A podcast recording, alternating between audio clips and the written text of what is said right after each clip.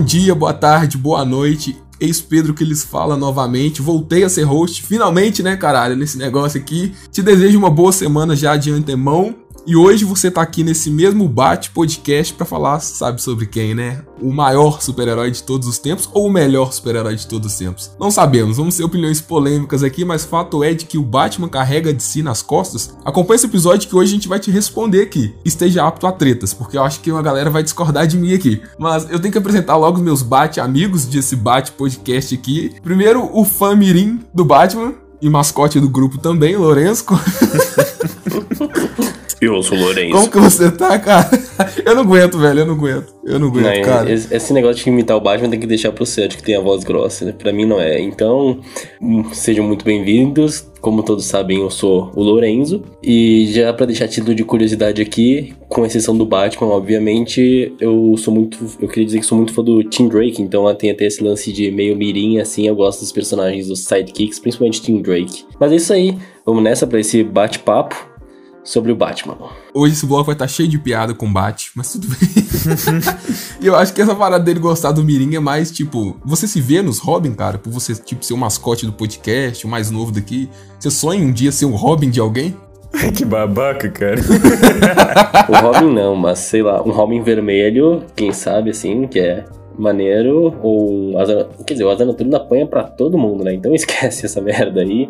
Vamos só ir de Robin Vermelho que tá bom. Ou um Alfred, já pensou, cara, ser perito dali, o Pennyworth. Não assisti a série ainda, mas, pô, pelo que parece, o cara é foda. E do outro lado da minha Bate-Caverna, nós temos o Sérgio, gótico, sangrento, sanguinário, maior de 18 aí, cara. E hoje você tá em casa, velho. Você tá em casa, se presente. E aí, pessoal, tudo bem com vocês? Prazer novamente estar aqui. E sim, eu sou tão sanguinário que o meu favorito é o capuz vermelho exatamente. Não é o Batman, é o Capuz Vermelho? Não, da Bat-Família. Óbvio que o Batman tá superior a todos. ah, achei que já ia trair o bonde aqui, não, aí não. Mas dando sequência ao nosso assunto aqui, hoje a gente vai polemizar se o Batman realmente carrega de si nas costas, a gente tem que entender como isso tudo começou. Porque o Batman hoje é mais que um super-herói, é um símbolo. É um símbolo da cultura pop. Um símbolo que passa de geração para geração e que atinge crianças e adultos, homens e mulheres, idosos e jovens como nós, né? Às vezes só de idade, porque a minha coluna já tem uns 40 anos. Tudo torto. Seguindo. é, filha, a coisa aqui não tá fácil, não. O Batman nasceu em 1939, né? Criado pelo Bill Finger e Bob Kane. E desde então, ele já tinha um aspecto diferente do que era super-herói na época. A gente tinha a popularidade já crescente da serviço de super-heróis e também a estreia do maior super-herói por muitos aí, que é o Superman, com a Action Comics, e a gente veio na edição 27 da Detective Comics conhecer o Batman. Um fato interessante e que eu disse agora entre os criadores Bill Finger e Bob Kane é que isso deu muita treta futuramente. Até então, entende-se que os dois criaram um personagem, mas por anos a gente teve uma disputa na justiça aí de quem realmente criou o personagem, de quem realmente levaria os créditos pela criação do Batman. E esse embate se deu pelo seguinte: lá em 1939, o Bill Finger foi convidado pelo artista Bob Kane, que era o desenhista, e na época os quadrinhos faziam muito sucesso por conta das artes e não por conta do roteiro, a escrever a primeira história do Batman. Então, juntos eles foram definir o, o visual do Batman. Ok, todo mundo feliz, bonitinho, vamos criar um novo super-herói. Só que tinha um problema nisso. A ideia que o Bob Kane tinha apresentado na época era de criar um herói meio que genérico. Não sei se vocês já viram o primeiro esboço do Batman, mas ele tinha um colã vermelho com uma cueca preta por cima. Mano, era exatamente Os Incríveis. É verdade. tudo me leva a crer que Os Incríveis é uma paródia do primeiro esboço do Batman, cara. É exatamente igual. Cara, tem aquelas asas de morcego, é bizarro, cara. É, as asas mecânicas, era muito bizarro, cara.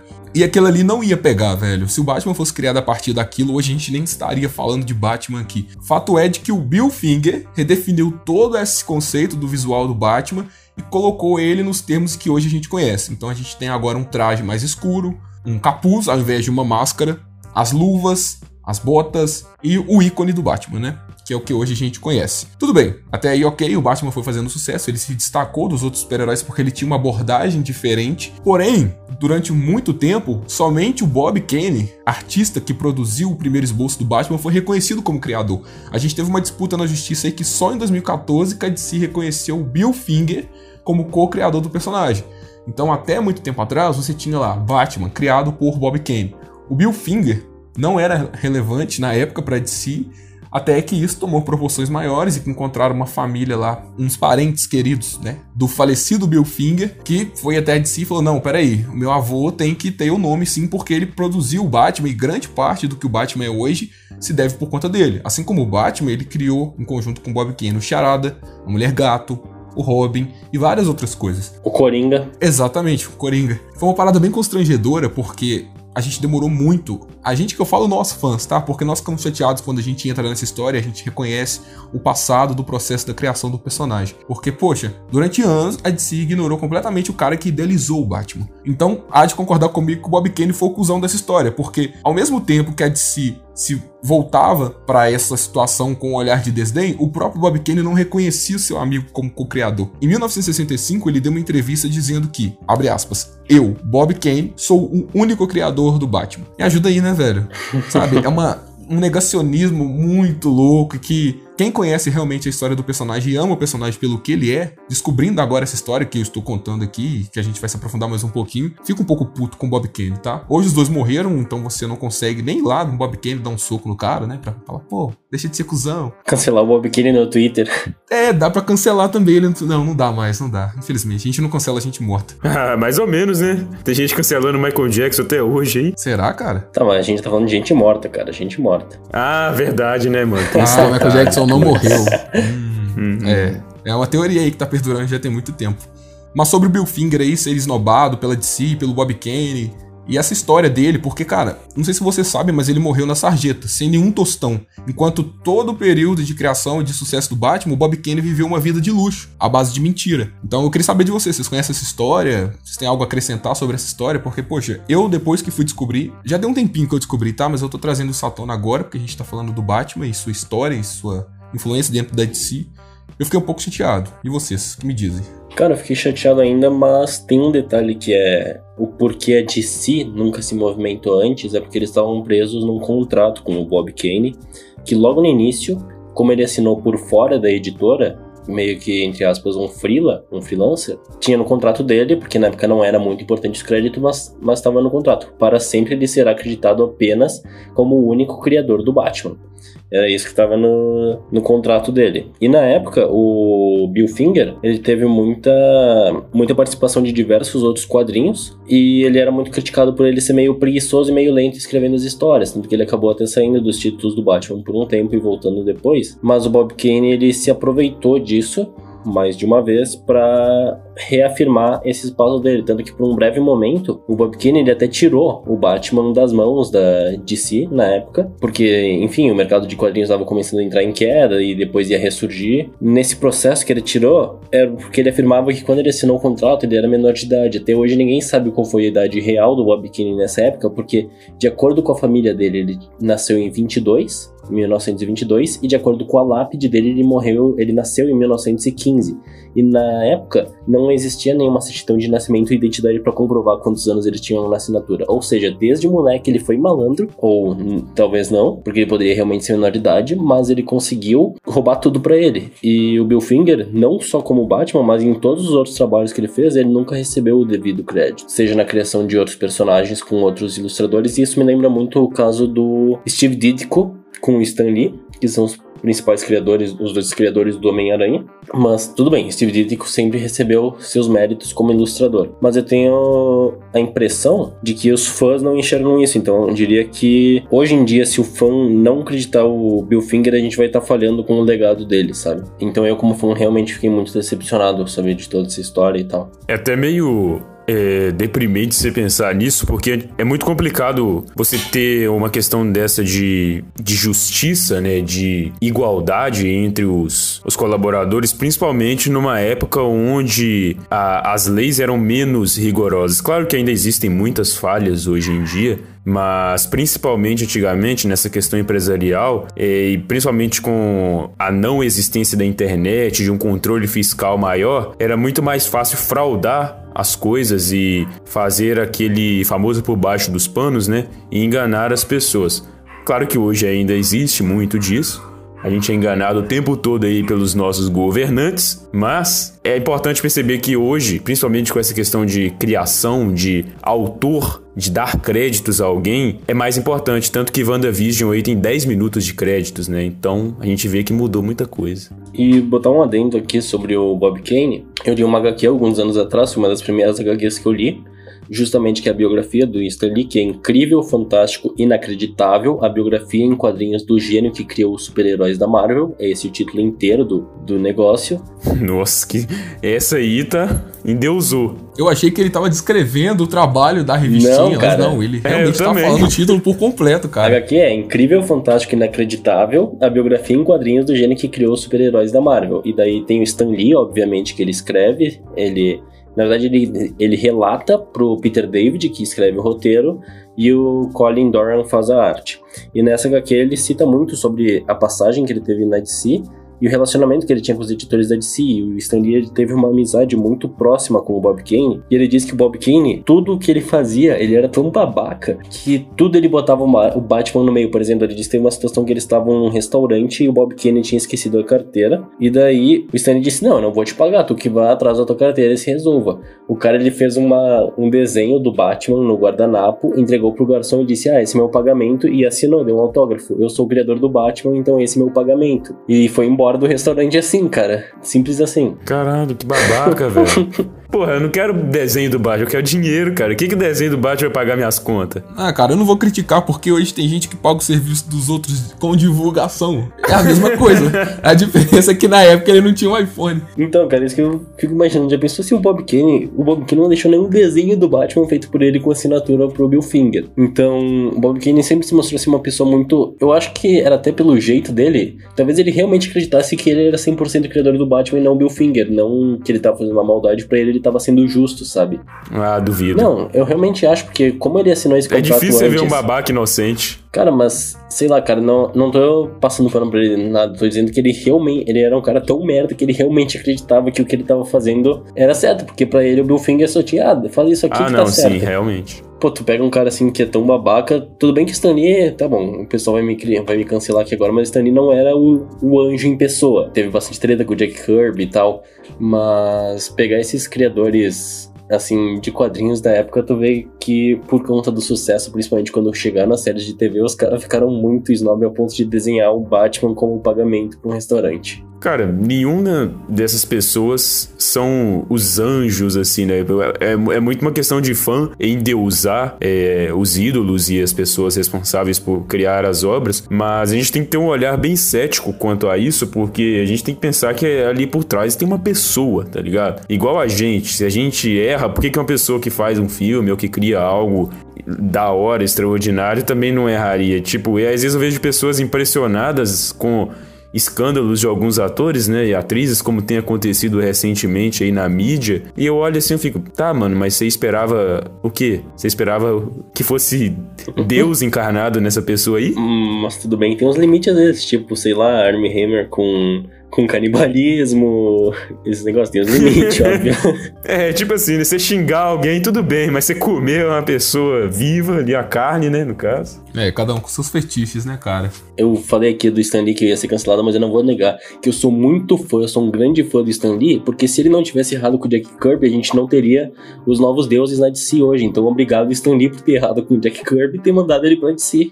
É só isso que eu posso dizer. Amém, cara. Meu quadrinho favorito, inclusive, tem os Novos Deuses, que é o Senhor Milagre. Então, Stanley, você é foda, cara. Valeu por ser babaca algumas vezes aí. Ainda bem que você não é um santo. Eu estou cercado de decenautas. é basicamente isso, cara. É igual Sky em Rei Leão, velho. No caso, não de idiotas, não vou ofender, mas de decenautas eu tô cercado aqui todo episódio, eu não tenho pra onde correr. Nós puxando agora um pouco na cronologia evolutiva do Batman, a gente tem a série de 66 que fez um enorme sucesso na TV do Adam West. Quem não se lembra lá? Batman. Cara, épico. Até hoje a gente lembra disso, e olha que a gente nem era da época. Mas para qualquer pessoa que você perguntar, e quando eu digo qualquer pessoa, são seus pais, seus tios, seus avós, eles vão se lembrar, porque na época fez muito sucesso e era um ícone da cultura pop, velho. O Batman ali, só que de forma totalmente desconstruída e caricata. Tanto que esse tom caricato marcou o personagem durante anos, a ponto da galera achar que ele e o Hobbit tinham um relacionamento homoafetivo. E cara, a DC teve que desmentir isso em público. Não, os dois não são gays. E, poxa, Cara, mas a série marcou, cara. Marcou, não é o que a gente conhece hoje de Batman, mas para aquela época. Estamos em 66, né? Vamos colocar que é uma época mais descontraída, mais aliviada, mais colorida, onde as pessoas são um pouco mais é, resguardadas e um pouco mais conservadoras. Então aquele alívio cômico, aquelas expressões ali, onomatopeias de pum, pou, de soco, era muito bacana e marcou o Batman até hoje. Tanto que a gente teve uma recente homenagem ao Adam West no universo da CW. Da mesma forma que o ator que fez o Robin apareceu também em uma das séries da CW, que eu não vou me recordar agora, porque, poxa, Gosto muito da DC, mas certas coisas eu não consigo assistir. Não me lembro foi no, mal, Foi mas... no crossover, né?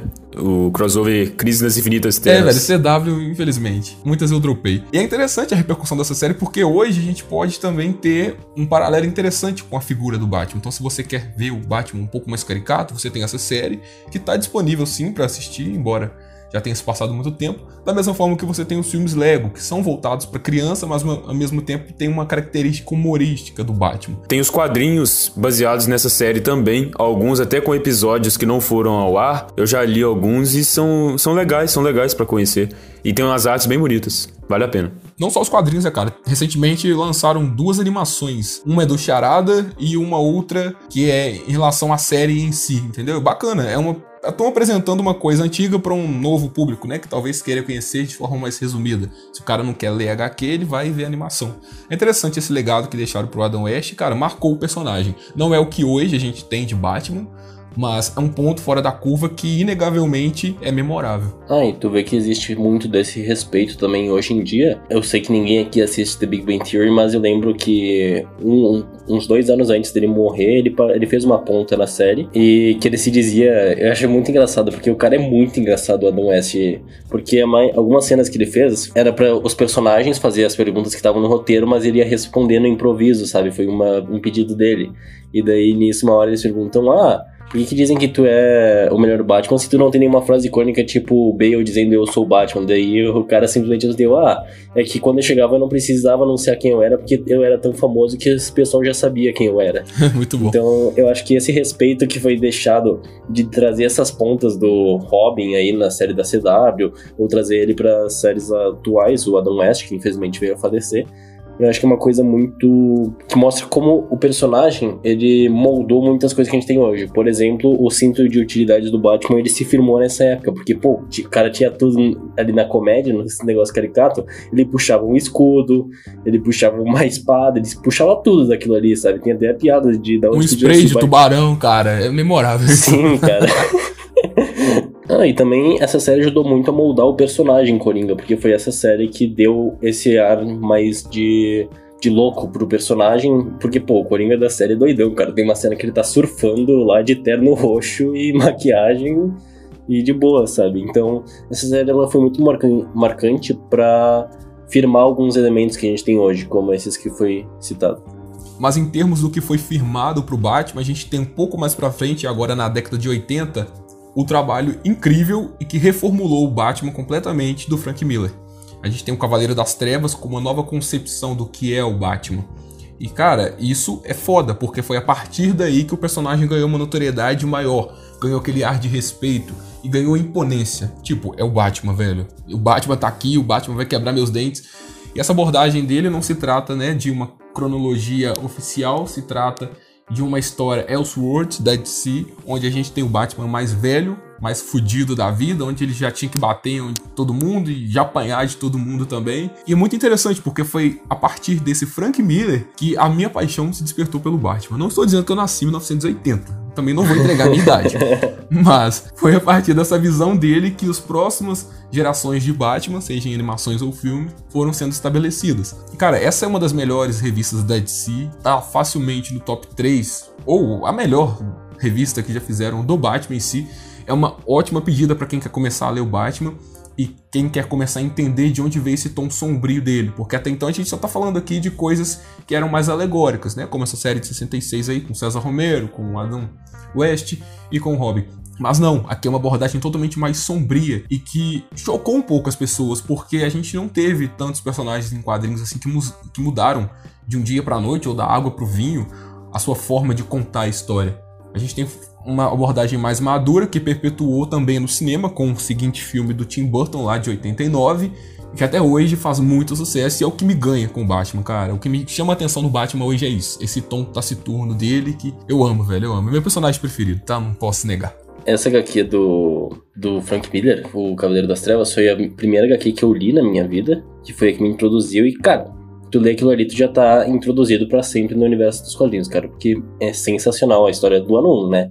O ano 2 eu não sou muito fã e o ano 3 eu nem li. Mas ali no ano 1, cara, quando tu vê, tudo bem que a arte do Frank Miller é um pouco questionável e meu sonho de consumo é lançar o mesmo roteiro, a de se lançar esse mesmo roteiro numa edição especial desenhada pelo Libermerro. É meu sonho de, de fã, assim. Mas eu gosto muito desse momento da HQ onde tem a luta do Batman na lama, porque foi um momento que tu vê um Batman uh, aterrorizante, assim, cara, que tu vê que tá todo mundo com medo dele ali. E, cara, é cada coisa bizarra que acontece, tipo Coringa com, com um batarangue no olho e a própria luta do Superman e do Batman, que quando tu lê aquilo como sendo o primeiro quadrinho, não tem como tu não amar o Batman naquele momento, não tem como tu não amar ele batendo no, no Superman junto com o Arqueiro Verde soltando os negócios de Kryptonita e tanto que na animação que lançou alguns anos atrás, eu não lembro exatamente o ano, eu acho que expandiu ainda mais isso e foi um grande pontapé pro Batman não só como a gente vê hoje, mas como o Batman do Affleck, que ele é tão criticado, mas cara, Aquela cena do galpão lá, eu via o Batman do Frank Miller, aquela armadura dele, eu vi o Batman do Frank Miller. Então acho que o Frank Miller até brilhou o olho vendo aquele Batman do Affleck. E o pessoal critica muito ele, mas eu sou muito fã principalmente no Batman vs Superman. Inclusive, eu conheci essa história do Cavaleiro das Trevas do Frank Miller pela animação. E assiste a animação que com certeza você vai ter vontade de, ver, de ler o quadrinho. E se não tiver vontade de ler o quadrinho, tenho certeza que vai gostar da animação. Ah, e outra coisa que é importante destacar dessa fase do Frank Miller é que ele possibilitou, por exemplo, a vinda do Alan Moore para ressignificar o Coringa também porque a gente teve ali o Piada Mortal, que também é uma das melhores HQs já feitas da história do Batman. Tudo bem que a animação, eu não vou nem comentar sobre aquela animação. A animação você assiste tudo menos a parte da Batgirl, o resto você pode assistir. Ah, velho, sei lá, ainda acho meio estranho, assim, eles cortaram algumas coisas da HQ que eu acho meio pontuais. Mas não entrando nesse mérito, né, porque pedofilia, Batman... Eu acho muito interessante como o Frank Miller abriu portas para todo um mundo de desenvolvimento, porque é a partir dali que o Batman foi pro, pro teto, assim, começou a liderar as vendas de tudo mesmo, sendo. E desde então ele não saiu desse lado mais adulto, mais sombrio, né? É o que perpetua até hoje, principalmente influenciado pelos filmes. E é o que o pessoal ama hoje em dia. Eu acredito que se fizessem o contrário, é, geralmente o pessoal não ia curtir muito, não. Foi isso que tornou o Batman um símbolo, na verdade, né? Quem não lembra lá do filme do Michael Keaton, ele falando eu sou Batman. E o filme era um pouco zoado, tá? Eu tenho minhas ressalvas com ele. Por exemplo, eu não gostei do Coringa ter sido o assassino dos pais do Bruce. Não, aquilo não me desce, velho. Mas a gente não pode esquecer que foi um filme que reformulou o conceito de Batman para todo mundo. E como a gente bem está citando aqui, isso perpetua até hoje, porque é o traço principal do Batman. Quando você fala Batman, você lembra automaticamente de um tom mais sombrio, de um personagem mais violento e adulto, não é? E não necessariamente isso não inclui as crianças. Eu acho o Batman um personagem muito acessível, isso a gente vai discutir um pouco lá pra frente, porque ele atende diferentes públicos, e isso é interessante dentro de um personagem que se mantém com a mesma dinâmica durante muitos anos. O Sérgio citou e muito bem citado que o Batman ainda domina os tops 10, 20, 30, 50 dos quadrinhos e é justamente esse o ponto que a gente está chamando desde o começo do episódio, ele carregar de si nas costas. A gente citou muito bem a importância dele dentro do contexto dos quadrinhos, né, desde a época que ele foi criado, passando pela época de 66, onde a gente tinha coisas mais caricatas, até os anos 80, onde ele foi reformulado com um tom mais dark. Porém, foi a partir disso que o Batman ganhou sua identidade. Não, esse é o Batman e acabou. O traço original do Batman é esse e acabou. Eu conheço as histórias do Batman porque eu leio coisas mais para adultos, mais sombrias. E um dado interessante que eu trouxe pra gente aqui é justamente esse desempenho de vendas em quadrinhos, porque quando a gente olha os tops de quadrinhos mais vendidos do mês ou do ano, a gente sempre vai ver o Batman representando a DC. E isso é um pouco contraditório, porque a DC tem histórias boas de outros personagens. Não necessariamente a DC só preza pelo Batman, e isso é um certo preconceito que muitas pessoas têm. Ah, mas a DC só faz animação do Batman. Ah, mas a DC só faz filme do Batman. Galera, a gente tem que entender que o que mais dá dinheiro pra DC hoje é o Batman. Independente da mídia, seja na televisão, seja no cinema, seja nos quadrinhos. Então nada mais justo do que uma empresa capitalista investir no seu principal produto que ele tem como fonte de renda. Eu separei aqui é, um ranking de setembro do ano passado dos 10 quadrinhos mais vendidos dos Estados Unidos.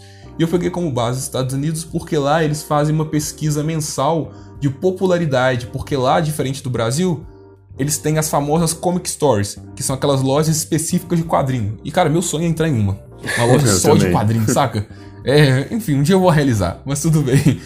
E nesse top 10 que eu trouxe, das 10 posições, 4 são do Batman. Eu vou listar o top aqui brevemente, só para vocês terem uma ideia, a gente discutir um pouco mais sobre isso, pra gente ver a influência do Batman em meio a tantos outros títulos da concorrente, que é a Marvel. Em primeiro lugar, a gente tem Batman 3 Coringas, a edição 2, que foi finalizada brevemente na edição 3, e que é uma história que ainda não chegou ao Brasil, mas que eu tô ansioso para ler parece ser bem promissora. É, mais ou menos. Calma, que você já leu tudo por meio ilegais, mas eu não. Então eu ainda estou a par da situação e gostei de até onde eu li. E outra, tem a arte Eu vou dar meu veredito né, sobre a história. A arte é boa. Não, Gary Frank é sinônimo de qualidade, cara. É do Gary, não é do Fabok, não? Cara, agora você me pegou. A arte dos dois parecem demais, cara. Eu não sei se o Gary Frank fez arte de capa, mas sim, o Fabok tá envolvido sim. Voltando ao nosso top 10 aqui, em segundo lugar a gente também tem outra revista do Batman, que é a Detective Comics número 1027. Em terceiro lugar a gente já tem Venom. Em quarto lugar, X of Worlds, é uma HQ dos X-Men, tá? Pra quem não sabe aqui. Em quinto lugar a gente tem Thor. Em sexto lugar a gente volta com o Batman. Em sétimo tem Spawn, da Image. Em oitavo lugar, de novo Venom, Pasmem, tá? Venom dominando o top 10 aqui, velho. Em penúltimo lugar, uma outra revista do Batman. E finalizando o nosso top 10, a gente tem Homem de Ferro edição 1, nessa nova reformulação da Marvel. Então a gente notou um padrão aí de que, tipo, é só Batman representando a DC. Enquanto a Marvel tem X-Men, Thor, Venom e Homem de Ferro como as HQs diferentonas desse top 10, a DC só tem o Batman. Prova de que o Batman vende mais e não necessariamente as outras histórias da DC são ruins. E é o ponto justamente que a galera critica. Ah, mas só tem Batman aí é porque a DC só faz história do Batman. Não, meu amigo. A DC começou a, em 2016, se não me falha a memória, a fase do Rebirth. E eu acompanhei alguns títulos que não eram do Batman, como o título do Lanterna Verde Hal Jordan, como os Titãs, como Aves de Rapina, como o Arqueiro Verde. Aquaman. Aquaman, boa ressalva. E eram todos muito bons. Eu acompanhei também, a longo prazo, a Action Comics, que é o título do Superman. Excelente história, até onde eu li. Tava muito legal, uma arte bacana, um roteiro conciso, e por se tratar de mensal, me prendeu. Porque normalmente a gente tem o hábito de ler as revistas encadernadas, aquelas histórias contidas, começo, meio e fim. Acompanhar mensalmente, e você sabe que a gente mora no Brasil, é um pouco complicado, tanto por conta de disponibilidade quanto por conta de preço. Eu cheguei a acompanhar e estavam ótimos outros títulos aquém de Batman, mas infelizmente não é o que a maioria do público consome. Porque a galera vai no Batman e fala, poxa, eu vou no Batman porque não tem erro. Batman é sempre bom. É, não é sempre bom, sabemos disso. Tem coisas aí do Batman que são horríveis, mas é referência na DC.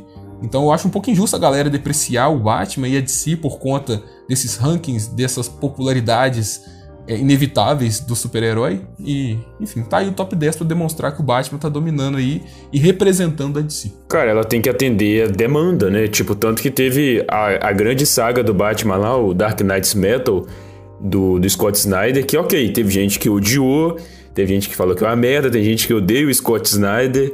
Mas vendeu muito na época que foi lançado e gerou diversos spin-offs e e sequências. O, o, Batman que ri virou um vilão extremamente famoso aí do, do Batman, né? Da galeria do Batman agora.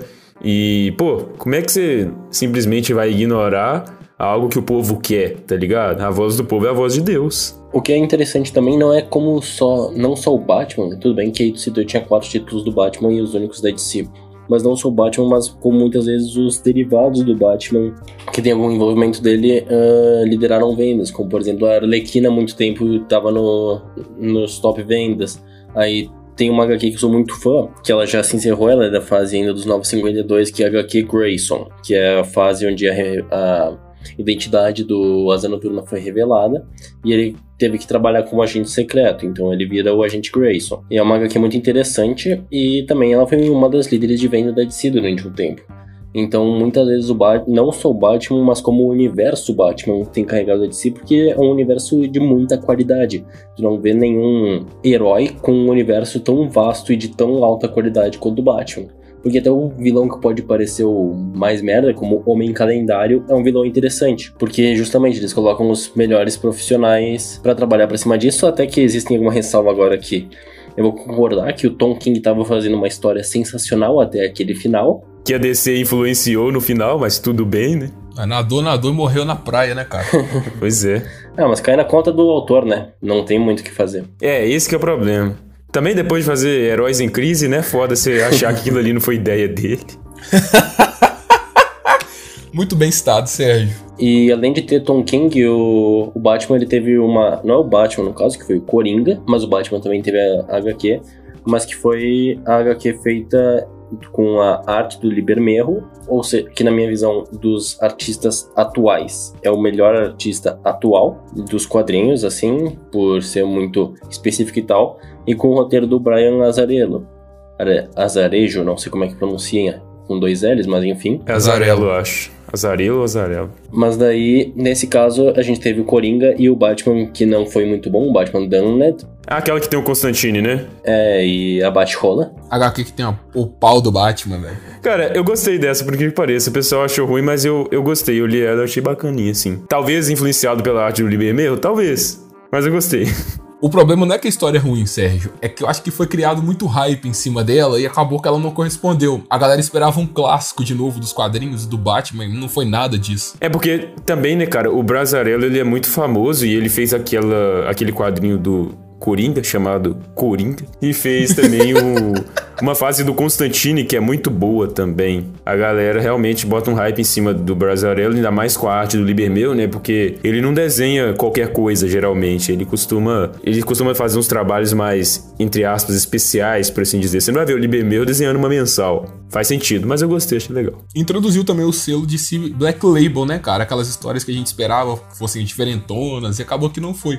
É só mais uma história com um design gráfico muito bonito e bem polido, mas não é nada demais, não é um clássico da vida. E outra coisa que acho que o pessoal botou muito hype, porque, por exemplo, a história do Coringa, que foi a que eu citei mais cedo, com o Azarelo e o Libermerro, ela chegou num patamar tão alto de aceitação que hoje em dia ela é vendida numa box junto com Piada Mortal, que é o maior clássico do Coringa. Chegou num ponto muito alto de aceitação, então. Mas o que eu tô dizendo é que eles sempre vão pegar os melhores profissionais, o melhor artista e o melhor roteirista possível para trabalhar com, com o Batman. Ali que tu citou também sobre o, o Azarelo e o, e o Libermerro, também tem o Lex Luthor, que foi o maior sucesso deles lá de 2005, para depois em Coringa em 2008. Mas que o Batman é popular nos quadrinhos, isso a gente já conseguiu prever.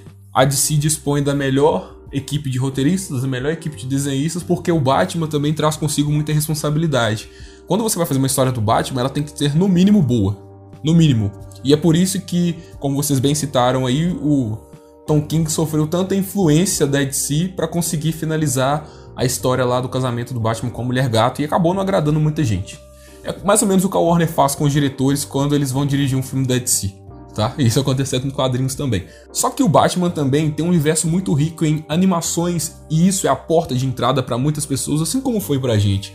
Nenhum de nós três aqui nasceu conhecendo o Batman lendo quadrinhos. O Sérgio propriamente disse aí que conheceu o Batman através da animação Cavaleiro das Trevas Parte 1 e Parte 2. E eu conheci o Batman através da animação da Liga da Justiça, que passava no SBT. Não digo nem por conta da série animada do Batman, mas por conta da Liga. E ele me encantou, cara diferente de vocês, achei até curioso, porque os três diferentes, mas para mim foi a série animada do Batman. É, eu já conhecia, mas eu nunca dei muita bola. E aí eu só fui dar bola quando eu via a do Cavaleiro das Trevas. Mas eu conhecia a animação da Liga, assisti e tal, mas na época que eu assisti eu não era muito interessado no Batman. Meu personagem favorito na época era o Flash.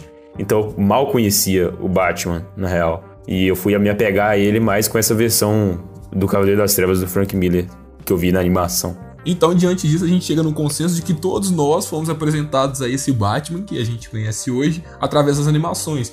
E hoje elas ainda continuam sendo uma porta de entrada para novos leitores e novos fãs. Não que eu acho que vão ter novos fãs do Batman, porque, pô, todo mundo já conhece o Batman, a menos que você tá criando um moleque de 5 anos que esteja entrando no mundo super-herói. E com tanta influência de Vingadores por aí, vale a pena você mostrar pra ele uma animação do Batman também, para ele ter uma opinião diferente, uma visão diferente do que é ser super-herói. Pra ele ver coisa boa, né? Olha o cara, velho. Eu tô cansado de defender a Marvel nesse podcast. Todo episódio sobra pra eu defender a Marvel. É complicado, vocês estão me deixando numa sinuca de bico. Não, mas peraí, se tu vai introduzir pra uma criança, ela vai ter que ser pelo cinema, cara. Porque pelas animações, se for depender da Marvel, cara, isso aí acho que nenhuma o fã mais forte da Marvel defende. Se bem que agora a nova leva de fãs defende todos os filmes antigos da Marvel, tipo Thor 2, eu já vi defendendo, Thor 1, Homem de Ferro 3, dizendo que são bons filmes, só é, foi ruim para quem assistiu na época. Concordo, são bons filmes, só foi ruim para vocês que assistiram na época e têm a mente fechada. Aí. Mas voltando sobre o Batman, a popularidade das animações vem crescendo, embora o nível esteja decaindo. O Sérgio bem citou que essas últimas adaptações dos 952 não estão muito legais e eu concordo plenamente com ele. Porém, ainda assim, as animações é um tipo de mídia um pouco mais ofertivo para crianças do que, por exemplo, os quadrinhos, onde o pai tem que ir até a banca ou até a livraria e comprar um capa dura ou uma mensal para o filho. Que na era da tecnologia não gosta muito de ler papel, né? Venhamos e convenhamos. Mas já que a gente também está na era da tecnologia, tem uma outra opção, que é apresentar o Batman através dos games. Eu conheço várias pessoas que foram apresentadas ao Batman através da saga Arkham, que chegou para PlayStation 3, PlayStation 4 e ainda não tem para PlayStation 5, mas para quem tinha lá o Xbox 360 e a terceira geração do Play, já conseguia lá jogar o Arkham Asylum, o Arkham City. E que jogos maravilhosos, cara. A história do Batman dentro dessa saga Arca é uma coisa inimaginável, que eu nunca vi nos quadrinhos. E olha que eu sou um leitor de quadrinhos, acompanho muito Batman. A maioria dos meus quadrinhos são do Batman. Mas o que eu vi dentro dessa saga Arca, em termos de originalidade e de interesse, eu nunca vi em outro lugar. Nessa saga Arca a gente tem a capacidade de detetive Batman explorada ao máximo, cara. O cara é realmente um cientista, um detetive, que isso jamais foi transmitido para os cinemas e muito menos para as animações. Então, se você não conhece Batman, o universo de Gotham, jogue, jogue, é muito gostoso de jogar. São tipos de jogos que não são jogos de serviço. Então você tem a historinha começo, meio fim. Você tem o terceiro jogo, Arkham Knight, né, considerando a, a trilogia da Rocksteady com uma dublagem em português muito boa, assim como que também não é da Rocksteady, que é o Arkham Origins, que seguindo uma linha cronológica é o primeiro desses quatro jogos da série Arkham, porém ele é produzido pela Warner Bros. Montreal, que vai produzir agora o Gotham Knights, um derivado do Batman, né? E excelente. Uma recomendação para vocês aí é jogar o pacote Return to Arkham ou Arkham Trilogy, se eu não me engano, é um desses dois nomes que tem o Arkham Asylum, o City e o Night, que é a trilogia da, da desenvolvedora principal que fez, né? A Rocksteady. Sendo o Asylum e o City remasterizados em 1080p e rodando melhor é, a fluidez do jogo, né? 60 FPS e tudo mais. E você encontra barato. Eu já vi esse pacote por 50 reais na Xbox Live. Não sei na PSN qual foi o preço mais barato dele, porque eu não tenho PlayStation, mas eu já vi por 50 reais os três na Xbox Live. Inclusive foi quando eu comprei. Pô, valeu a pena demais. E são jogos excelentes, principalmente, na minha opinião, Arkham City, que é melhor até que muitos quadrinhos do Batman, se você for ver bem a história dele. exatamente meu ponto. E a gente vai fazer um bloco especial só sobre a trilogia, ou quadrologia, o que vocês preferirem, Arkham, porque é uma série deslumbrante, cara. Vale a pena a gente especificar em um programa só pra ela, porque é muito bom, é uma introdução ao universo do Batman muito rica. Tem vários easter eggs dentro dos quatro jogos e os personagens são construídos de forma exemplar. Exemplar. Vocês diriam que é uma das melhores representações do Batman em alguma mídia, independente de qual seja a mídia? Sim. Eu digo que é a melhor. A melhor? Nada no cinema nem nas animações foi tão bem feito quanto nos jogos, cara. Não Eu tem. não consigo definir se é a melhor, mas com certeza tá entre as melhores, assim, top 5, top 3, tá ligado? Sabe por que eu acho a melhor? Porque é a mais completa. Tudo bem que eu entendo que dentro de um jogo você tem uma liberdade criativa que você não teria dentro de um filme. A própria experiência é mais imersiva, né, cara? Então contribui. Exatamente. Então você conciliar isso com a essência do Batman, com jogabilidade, é muito, um trabalho muito mais difícil. E é por isso que eu considero ele tão bom. Porque embora ele seja difícil, ele corresponde. E os três jogos principais correspondem muito bem. Da mesma forma que o spin-off lá da Montreal também corresponde. Tem uma dublagem excelente, tem uma introdução do Coringa muito boa. Ali a gente já começa a ver um relacionamento do Batman com o Coringa que vai se estender pra frente. E aquela parada de que um depende do outro, que um sem o outro não é nada. Então eu gosto, cara. É muito bom, é muito rico. As próprias missões secundárias dariam, por exemplo, um curta. Um curta live action, porque são muito bem produzidas. Cada personagem do Batman tem ali sua deixa e seu charme, e isso me ganha muito. Tá? E só uma recomendação aqui, o Sérgio tendeu pro lado da galera da Microsoft e eu como usuário de PlayStation posso recomendar também essa trilogia, se vocês quiserem. Costuma entrar em promoção na PS Plus. PS Plus não. PS Plus não dá nada de graça disso não. Eles dão um jogo mequetrefe lá, mas tudo bem. É, na PS Store. Eu peguei, por exemplo, essa trilogia, mesmo já tendo jogado jogos, por 62 reais. Três jogos por 62 reais é um investimento muito bom, são jogos excelentes, então vale a pena. É, e pra quem joga no PC direto, o Arkham Knight fica por 2, 10, 12 reais e, o, e os outros três ficam por 10 reais. Tipo, sempre vejo eles na Steam na Green Game, essas lojas que vendem também para Steam a nuvem, sempre fica por 10 reais nessa faixa aí. Nunca vi acima de 15 nenhum dos três. Então, para quem tem no PC também vai ser um custo bem baixo para conseguir jogar os jogos. E para quem é que nem eu, que tá duas gerações atrás, lá no PlayStation 3 e Xbox One, existe o disco que vem com os três jogos disponíveis. Porque não são quatro no caso, a gente não pode jogar o, o Arkham Knight, mas os outros três jogos estão disponíveis só num, num CD mesmo, que é mais fácil de encontrar e mais barato. E bem representado nos jogos também nos quadrinhos de, de onde eles vieram, né? Nós temos os vilões do Batman e essa esplêndida galeria de vilões que para mim é a melhor de todos os super-heróis e heróis, né? Porque o Batman não é super, ele é só herói.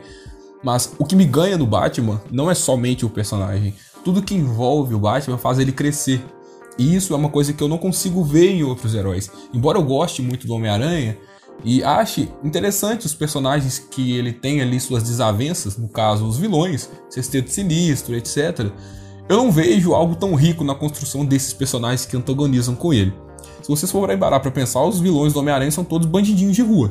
tipo, Homem-Areia, é, Shocker, Electro, a galera que se deu mal na vida e quis ser vilão. É basicamente isso. Do Batman não, meu amigo. Para você ser vilão do Batman, você tem que ter no mínimo doutorado. Nós temos uma lista enorme de personagens que contrapõem com o Batman que tem doutorado. Então, o Despida te aconselha, estude, porque se nada der certo, você vira vilão do Batman. Pô, já é uma honra, né, cara? Tomar um socão na cara do Bruce Wayne.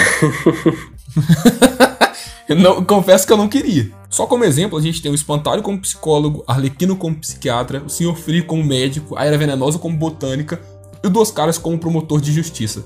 Então estude, meu amigo, estude para você ser alguém na vida e para você ser um vilão do Batman. Pelo menos você vai levar porrada com um diploma na mão. Só a nata da sociedade levando porrada da Bruce Wayne. Espancador de burguês. Pô, e é irônico até porque ele é um burguês, tá ligado? E esses vilões, como a gente tava falando, cara, eles se reinventam com o tempo. Então a gente teve lá na década de 40, junto com a criação do Batman, o Charada, o Coringa. Na década de 50 nós tivemos o Seu Frio. Em 1960 a Era Venenosa em 70 com Hazal Ghul, na década de 80 Crocodilo, 90 com Bane, nos anos 2000 Silêncio e agora recentemente, quando eu falo recentemente é tem uns 10 anos, mas éramos nascidos pelo menos, a Corte da Coruja. Então é um personagem que está sempre se reinventando também nos seus paralelos. A cidade de Gotham é muito importante para o Batman, da mesma forma que os seus ajudantes são muito importantes, da mesma forma que o comissário de polícia e o Alfred são importantes e os vilões também são. Então isso tudo forma um herói completo. E é por isso que eu falo que em outros heróis eu não consigo ver essa intensidade de informação, de características relevantes. Eu sei que tem outros personagens com um mundo muito incrível, um mundo muito vasto, como é a Mulher Maravilha em Temícera, o próprio Superman lá em Metrópolis, né? Também do planeta onde ele veio, que eu esqueci o nome. Cripto. Qual é o planeta do... Cripto. Caramba! É, meus amigos. A idade tá chegando para todo mundo, tá? A idade chega, eu tô falando com vocês, estudem. Mas todos têm um universo muito vasto, porém só o Batman consegue fazer esse universo funcionar em sua essência a ponto de criar spin-offs de personagens que a gente nem imaginava. Quem imaginava o filme solo do Coringa, meu amigo? Ninguém. Poxa, o Coringa sem o Batman. Eu fui das, uma das pessoas que bati na tecla e falei: Poxa, o Coringa não vai dar certo sem o Batman. Acabou que deu, muito certo. E às vezes até nessa criação de personagens e esse universo vasto do Batman, a gente tem, por exemplo, o filme O Batman e Robin, que é um fracasso que é lá de 1997, mas existiu interesse e houve até negociação para que o ator que fez o Robin, o Chris O'Donnell, ele fizesse um filme do Asa Noturna e eles já estariam negociando com outros, com outros atores para fazer os vilões do Batman e usar os vilões do Batman para, porque pô, Asa Noturna na época não tinha vilões certos ainda, como veio a se tornar um Slade, por exemplo.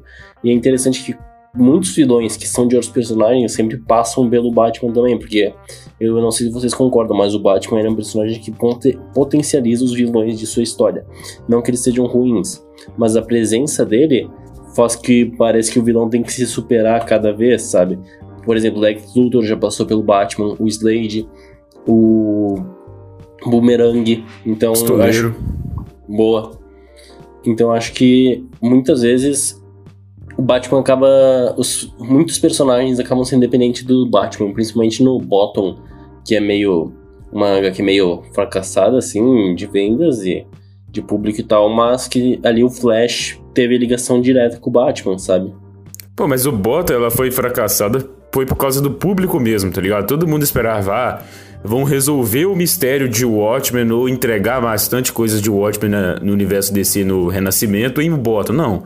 O Bottom era para introduzir, eles resolveram em Doomsday Clock. Aí todo mundo pensou que o Bottom ia ser uma coisa absurda. Mas se você vê o Bottom só como uma introdução para Doomsday Clock, é uma história legal de acompanhar. Uma eu li e gostei. É. O problema da galera é criar muito hype em cima de coisas que talvez não se propõem para aquilo. Exato, cara. E essa ascensão que o Batman traz para seus vilões e seus sidekicks é muito importante e era justamente o que a gente tá falando, spin-offs. O Coringa, por exemplo, carregou um filme nas costas por conta do Batman. Ele se tornou um personagem tão popular quanto o Batman, um ícone da cultura pop tão vistoso quanto o Batman. Isso é interessante porque prova que o personagem é muito rico, assim como sua contraparte também é. Então prova disso que o Esquadrão Suicida está aí hoje, de novo em foco. Após o fracasso do primeiro filme, uma equipe formada de vilões do Batman, em sua maioria, não são todos, vai receber um novo filme com a direção do James Gunn. Cara, um exemplo que eu gosto sempre de citar é o Coringa, ó, o Coringa não, é o Pinguim e o Charada da série Gotham, que também é um spin-off, né, do universo do Batman, que por incrível que pareça eu assisti inteira, embora ela tenha inúmeros defeitos, mas como eu sou muito fã dessa galeria de vilões e do próprio personagem em si, eu assisti toda. E cara, a construção do Pinguim e do Charada, ela é Incrível, diferente, mas ela é muito boa. Muito boa. Principalmente o, o Pinguim, eu diria, porque ele tem aquela ascensão de criminoso, né? Ele começa bem lá de baixo mesmo e vai mostrando ali ele usando a inteligência dele para ir passando a perna e fazendo um jogo com os criminosos ao qual ele faz parte ali no mundo do crime, ao qual ele vai conhecendo e ir subindo na vida do crime. E o Charada, começando como aquele cara nerd que trabalhava ali no, no GCPD, progredindo na sua loucura, por assim dizer, né? À medida que iria acontecendo coisas, iam dando sinais de como ele era meio instável mentalmente, toda a questão dos jogos mentais e tal. Uma pena que no final eles meio que se perderam, principalmente com o Charada. O Pinguim ainda conseguiram fazer uma, uma parada bacana com ele, não vou entrar em detalhes, né, para quem não assistiu a série. Mas o Charada, infelizmente, eles se perdem muito com ele e parece que a série não sabe onde colocar ele. Mas a construção é sensacional e ela é diferente do que a gente vê em outras obras, porque tá, a gente teve lá o Pinguim do, do Batman Eternamente?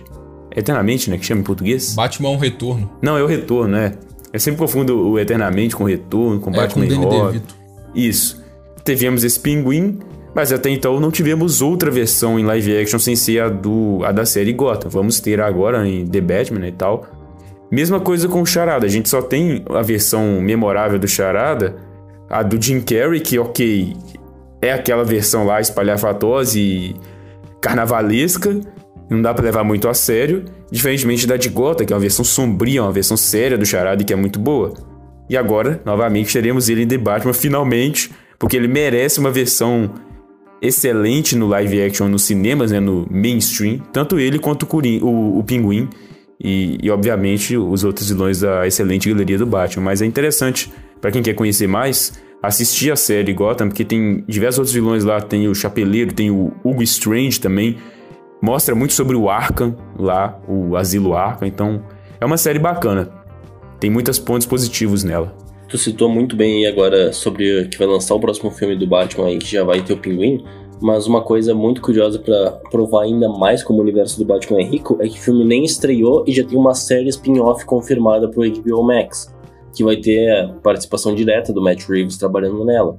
E ela vai ser sobre. Aí entra um pouco da parte da ambientação, sobre o trabalho dos detetives de rua da cidade de Gotham.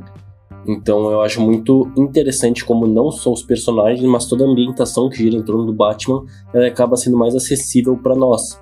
Porque a gente acaba tendo um personagem mais identificável, não é um personagem que voa, tem superpoderes e acaba com todo mundo, igual o Superman. Ele é um personagem uma, mais humano que tem, um dos mais humanos que tem, porque, sei lá, a gente também tem um rico que que é forte também, que é o Arqueiro Verde, mas ninguém se importa tanto quanto o Batman, porque ele não tem essa pegada que é o Batman, sabe? Interessante também pensar que o Batman em si, ele abrange vários gêneros da literatura, do cinema e das séries. Porque, por exemplo, igual você citou a série sobre os policiais de Gotham, é provável que ela tenha muita inspiração na HQ Gotham, né, GCPD, que é da dupla Ed Brubaker e Greg Rucka, que é um quadrinho excelente, recomendadíssimo também.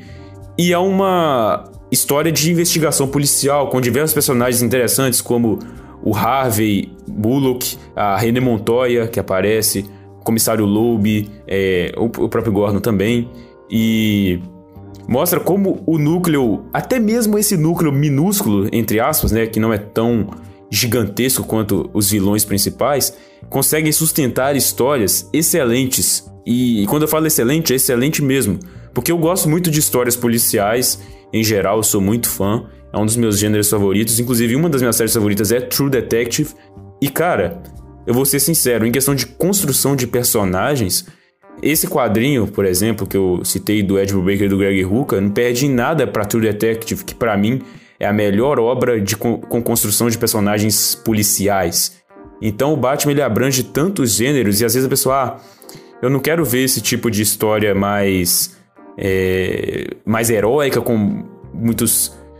É, com muitos vilões espalhafatosos, ou às vezes com vilões megalomaníacos, mas eu quero ver uma história mais realista, e ela pode ver a história dos policiais. A gente já falou do sucesso do Batman nos quadrinhos, nas animações, nos games, mas o que todo mundo sabe é que o Batman também faz muito sucesso nos cinemas. Prova disso foi a trilogia Nolan.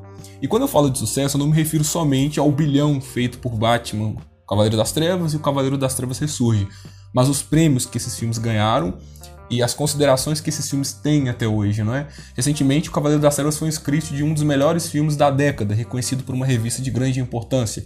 Da mesma forma que o Heath Ledger ficou eternizado como Coringa e chegou a ganhar o Oscar de melhor ator coadjuvante pelo seu desempenho nesse filme. E para muitas pessoas, não vou falar para todos, mas para muitas pessoas, o Christopher Nolan fez um trabalho quase que definitivo com o Batman, porque conseguiu fazer filme cabeça, misturado com um personagem que é urbano e conseguiu manter esse personagem urbano em um mundo totalmente realista, a ponto de você levar mordida de cachorro enquanto você vai aprender a lutar com Hazal Ghul. Estranho, mas tudo bem, a gente entende, né? Fazer o quê, né? Quem nunca apanhou de cachorro na vida, né? É, eu já fui três vezes mordido por cachorro. Eles me amam. Por que, que o Batman não pode? Pois é. Esse legado que o Batman deixou nos cinemas perdura até hoje e a gente sempre fica naquela expectativa do que vai ser do Batman da próxima vez que ele aparecer. Essa próxima vez a gente conferiu em 2016 com o Batman vs Superman, o Batman do Affleck, que dividiu muitas opiniões, e futuramente Snyder Cut. Estou ignorando completamente o fato dele ter aparecido em Liga da Justiça de 2017, porque ele não é o Batman. É só uma pessoa fantasiada de Batman. Aquele filme é não existiu. coletivo. É, é, não. Eu não lembro de ter visto nenhum filme da Liga da Justiça em 2017. Para mim, a data de lançamento sempre foi em março de 2021 desse filme aí. Ah, eu também. Eu não lembro de ter saído do cinema puto xingando meus amigos de tanta raiva.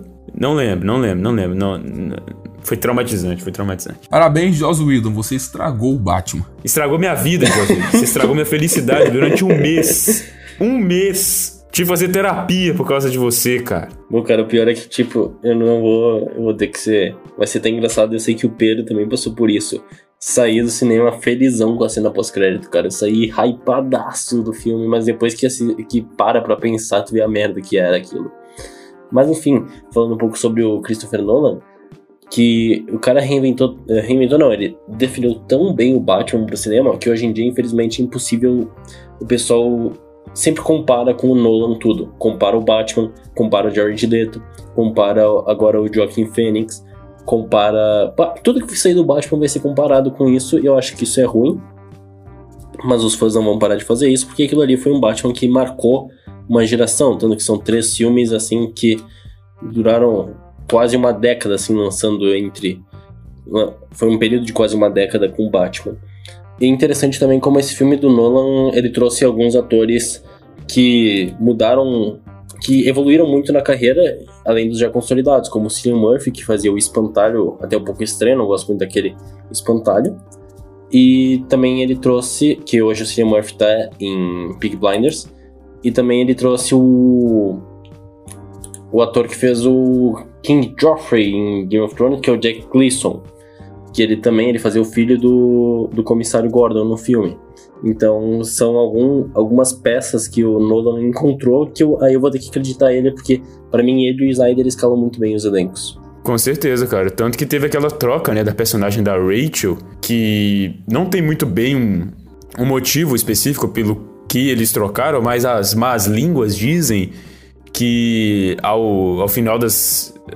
ao ver o corte final de Batman Begins, ele achou que a atriz não estava no mesmo nível dos outros atores. E aí ela, ele chamou uma atriz melhor para fazer a mesma personagem na sequência, que foi o Cavaleiro das Trevas. Mas isso aí não é oficial, entendeu? É, é boatos aí nos corredores de Los Angeles, Hollywood. E agora, pra gente se despedir, nós vamos trazer recomendações aqui que todo e qualquer fã do Batman deve consumir, tá? A minha primeira recomendação vai ser Terra 1, uma revista do Jeff Jones com Gary Frank, amado Gary Frank. Cara, eu amo a arte desse cara. E por que Terra 1? Terra 1 é uma revista Elseworlds. Para quem não sabe, significa que é uma revista que não se passa no universo principal da DC. Ela é um ponto fora da curva, mas tenta manter a essência do personagem. Ah, Pedro, mas por que você está recomendando uma revista que não se passa no universo principal da DC, se passa em um universo paralelo? Porque ela é uma revista de origem, e é uma origem recontada de uma forma mais urbana que vai estar muito presente no filme do Robert Pattinson, que vai estrear em 2022. Então, para quem nunca leu Batman na vida, essa é uma ótima pedida. E a gente tem o volume 1 e o volume 2 de Terra 1. Procurem, está disponível no site da Amazon, a arte é excelente, a história é simples de ler, uma leitura tranquila e rápida, e eu tenho certeza que você não vai se arrepender, porque é a porta de entrada, claro, com uma outra visão, pro Batman, tá? Não necessariamente o que você vai ler aqui vai ser aplicado no filme, mas já dá para ter uma noção de como o herói é, com falhas, com erros, a ponto de pular de um prédio pro outro e cair, a ponto de lançar seu arpel e a corda arrebentar. Isso que torna o personagem mais crível e mais humano, diferente daquela galera que fala que o Batman vence todo mundo no preparo. Então fica aí minha recomendação: Batman Terra 1, volume 1 e volume 2 de Jeff Jones e Gary Frank. A minha recomendação fica por conta do título Batman e Robin Duas Caras, que é um encadernado pertencente à fase dos 952. Esse encadernado ele pertence a uma saga maior envolvendo o Batman e o Damian Wayne, porém você consegue ler ele tranquilamente sem pegar todo o contexto dessa saga. Ele está dentro da saga, mas ele é bem fechado na figura do Duas Caras, tanto que conta uma origem do Duas Caras que é diferente de algumas outras origens e que, por sinal, é a minha origem favorita do personagem. Então, caso você tenha interesse em conhecer mais do Duas Caras, também é uma ótima pedida, além de ter o roteiro do Peter Tomasi, que eu gosto bastante, ficou popular aí também pelo Superman, ele escreveu alguns títulos do Superman na fase desse renascimento, e ela corresponde às histórias publicadas originalmente em Batman e Robin do, do número 24 ao 28 e Batman e Robin 23.1. Caso você queira ler essa fase por meios não convencionais. Mas tem na Amazon. E a minha recomendação vai ser o livro, não é uma HQ, é o livro Batman, o Cavaleiro de Arkham, o lance do Charada, que é uma continuação do jogo Batman Arkham Knight. E ele é meio, como já diz o nome, é sobre o charada e ele tem muito lance de investigação, principalmente pelo lado de investigação do Tim Drake, que é o Robin mais inteligente de todos. E se você tiver interesse, ele tem na Amazon e ele tá de graça no Kindle. Atualmente ele tá de graça no Kindle. Então falamos de Batman, Batman, Batman, nosso herói preferido. Como deu para perceber que no podcast a gente nem se deu o trabalho de esconder isso. Mas faz parte, faz parte, faz parte. Foi o primeiro herói, aliás, a ganhar um nome na calçada da fama. Então, respeito o Batman, tá? Respeito o Batman. Respeito o brabo. Meus amigos, muito obrigado pela participação de hoje. Conto com vocês na semana que vem, no mesmo bate-quadro, no mesmo bate-horário. Tudo bem, Sérgio? Venha mais tranquilo. Faça igual hoje, não seja gado de ninguém. Eu achei que tá estranho terminar o episódio sem você ser gado, mas. peraí, conseguimos. Então, peraí, então, peraí. Conseguimos. Não, não, vamos, eu, vamos. eu te Ah, amo. eu sabia, cara. Eu já ia comemorar You're the Champions aqui, mas não, não deu. Sérgio com selo de qualidade dele, sempre. Muito obrigado de novo pela participação. Obrigado a você que nos ouviu até o final. Não se esqueça que nossas redes sociais vai estar aqui no link da descrição. Você quiser nos conhecer pelo Instagram, pelo Facebook, tá tudo aí. Nosso site, odespidamente.wordpress.com e se quiser enviar um e-mail pra gente com críticas, sugestões, etc. e gênero neutro também, o, o e-mail tá na descrição, odespidamente.gmail.com. Vejo vocês na semana que vem, um forte abraço.